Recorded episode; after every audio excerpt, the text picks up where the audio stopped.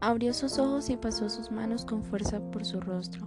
Otro día más en esa isla. Otro día más sin poder salir de ahí. Otro día más con menos esperanza. Ole, Mar, ¿hace cuánto está despierto, mano? Saludó a su compañero. Habían llegado allí hace un largo mes con las mismas circunstancias. No sabían dónde estaban, no sabían cómo terminaron allí y tampoco sabían cómo irse. Hey Lili, ¿qué? Mala noche. Llevo unas horas por ahí dando vuelta. Ven acá que te voy a mostrar una vaina que pillé por ahí.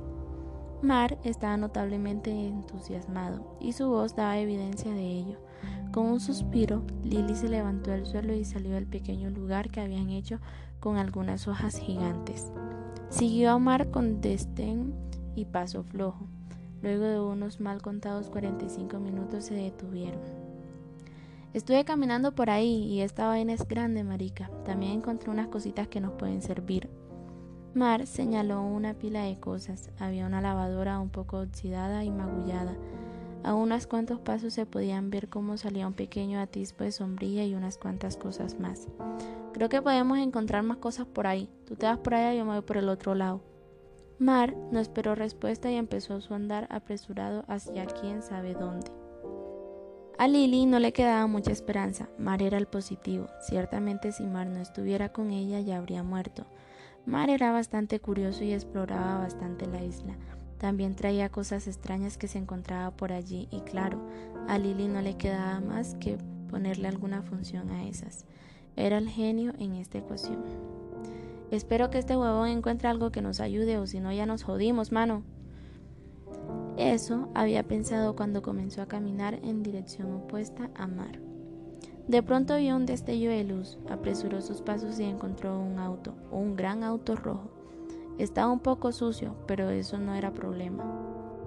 Llamó a gritos a Mar, que por alguna mágica razón le logró escuchar y llegó corriendo. Sus ojos se iluminaron y sonrió.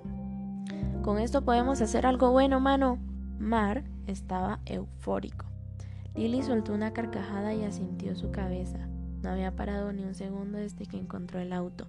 Había trazado mil planes, había visto las posibilidades y había pensado en qué hacer.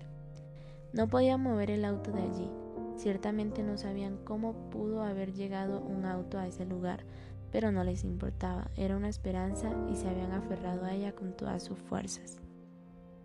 Hicieron recuento de las pocas cosas con las que contaban para salir de ahí. Durante las siguientes horas ya habían encontrado más cosas. Además de la lavadora, el auto y la sombrilla, Mar había encontrado unas tijeras y un barril. Lily, por otra parte, recogió unos cuantos metros de lianas que servían como cuerdas. Se tropezó con un cepillo de dientes y casi se golpeó la cabeza con un destornillador que estaba clavado en un árbol. Lily puso en práctica sus habilidades, era una genio, y su inteligencia y la fuerza de Mar los iban a sacar de allí. Utilizó unas cuantas cosas de aquí y de allá.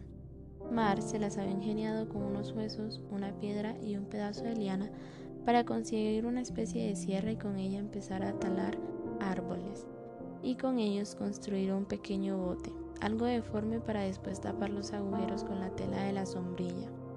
También con las almohadillas de aire del auto estaba una en cada extremo, le ayudaban al bote a estar a flote.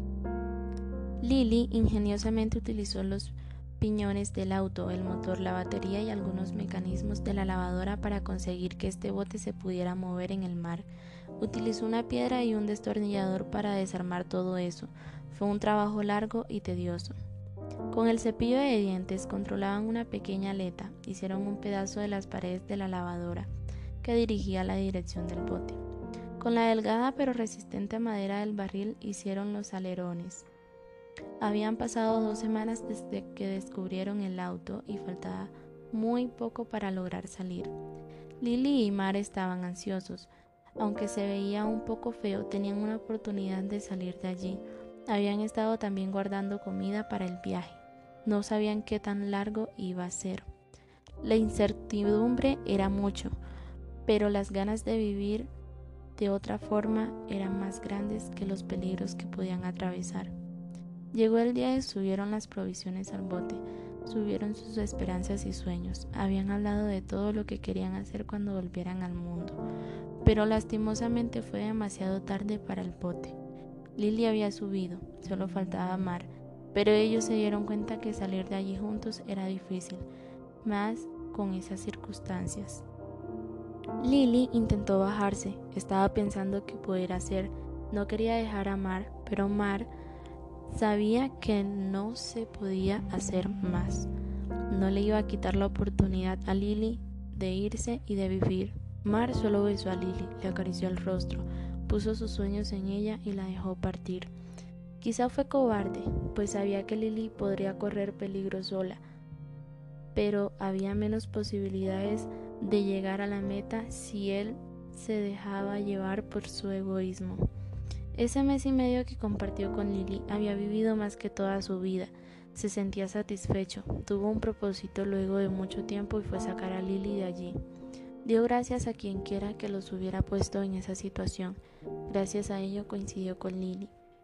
Él sería feliz si Lily vivía, y aunque no sabía si lograría verla de nuevo, dejó que Lily viviera. Vio el bot alejarse, con su inteligente Lily en él. La mirada de Lily era triste, pero no se permitió llorar. No iba a desperdiciar la oportunidad que le dio Mar. Iba a vivir, iba a llegar a su destino e iba a ayudar a Mark. Mar se quedó viendo el horizonte, vio cómo desaparecía aquella mujer tan inteligente y perspicaz, y esperó y esperó y esperó. Lily logró salir de la isla, pero el viaje fue muy largo y el motor no pudo con eso. Aún así, Lily murió con una sonrisa, pues por el sol había imaginado tener a Mar a su lado. Así terminó su sueño, así terminó su esperanza, pero su felicidad estuvo presente hasta morir. Así el destino une personas de formas raras y difíciles.